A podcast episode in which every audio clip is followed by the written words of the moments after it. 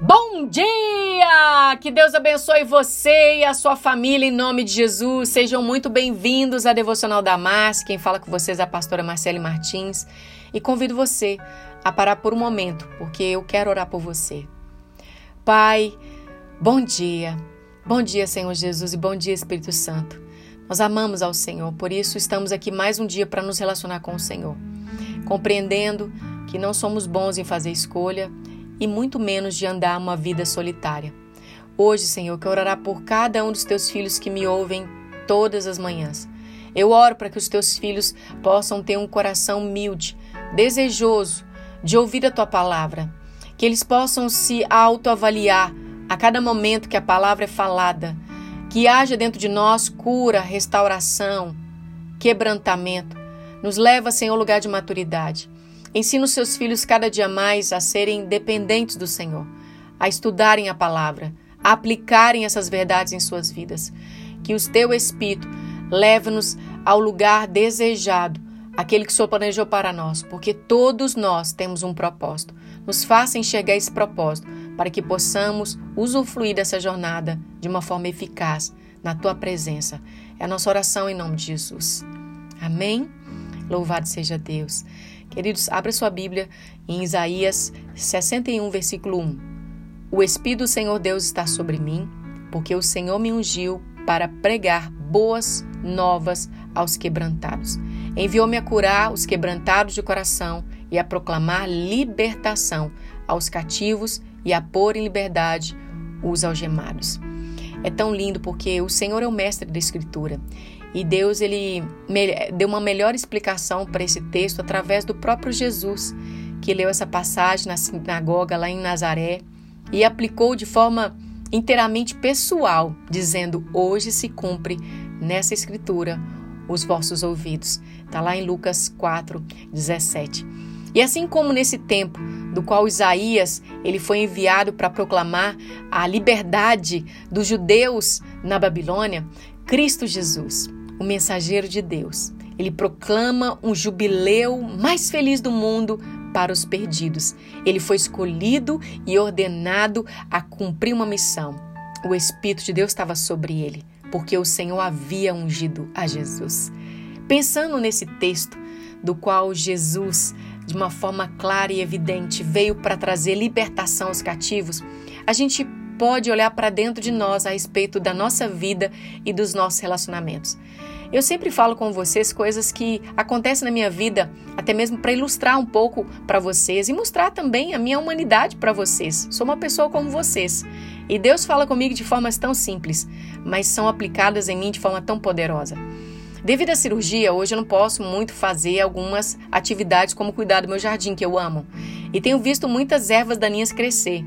Erva daninha, queridos, ela tem uma batata e uma raiz tão profunda que eu preciso de usar um instrumento para depois da terra estar tá bem molhada e mais fofinha, puxar essa batata para fora e tirar toda a raiz da erva daninha para ela não crescer de novo. Mas se eu tirar errado, a raiz vai dar outro artifício para outra erva daninha crescer.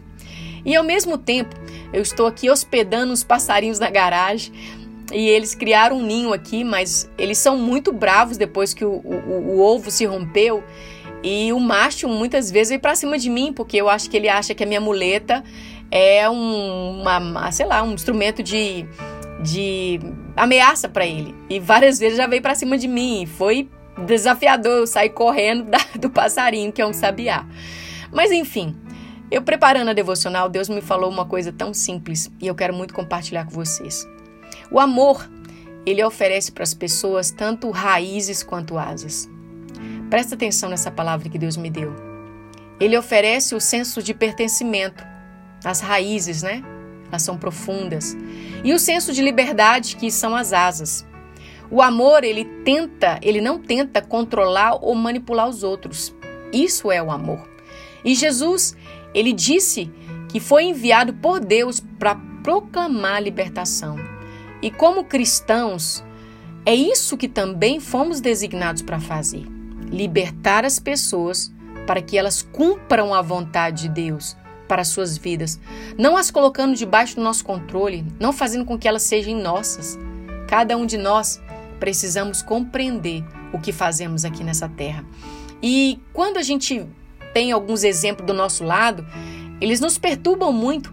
Eu não sei se você já viu um desses exemplos de comportamento, né? Que não é um amor, é um, uma forma de controlar. Uma pessoa, por exemplo, que tem um filho, que faz o filho ou a filha fazer coisas das quais os filhos não querem, mas estão tentando apenas ali descontar uma frustração do qual eles não fizeram quando eram crianças. Já viram isso? Eu já vi isso tanto. Agora, quando você vê relacionamentos onde pessoas são pega, pegajosas, sufocam emocionalmente seus amigos, porque ela, aquela pessoa passou por uma situação de medo, de perder as pessoas. E esses dois exemplos, eles prendem em vez de libertar. E essa não é a maneira como Deus ama e se comporta. O amor, ele não tenta obter satisfação pessoal à custa do outro. O amor sempre proclama liberdade. E quando nós amamos a Deus e quando nós amamos aos outros, nós permitimos com que a alegria que as pessoas estão vivendo signifique o plano de Deus para elas e não o nosso plano. E aí nós podemos perceber que da mesma forma Jesus ele veio fazer.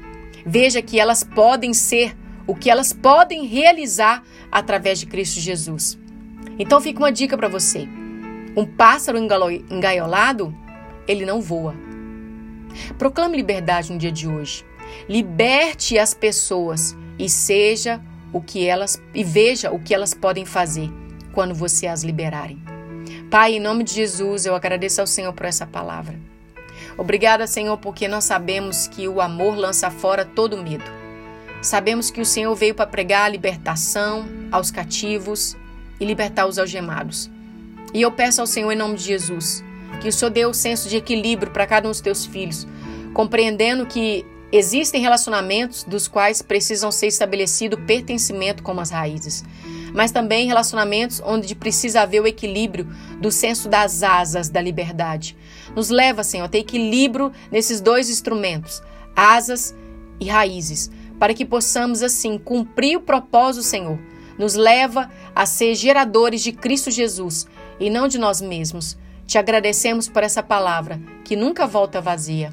Em nome de Jesus.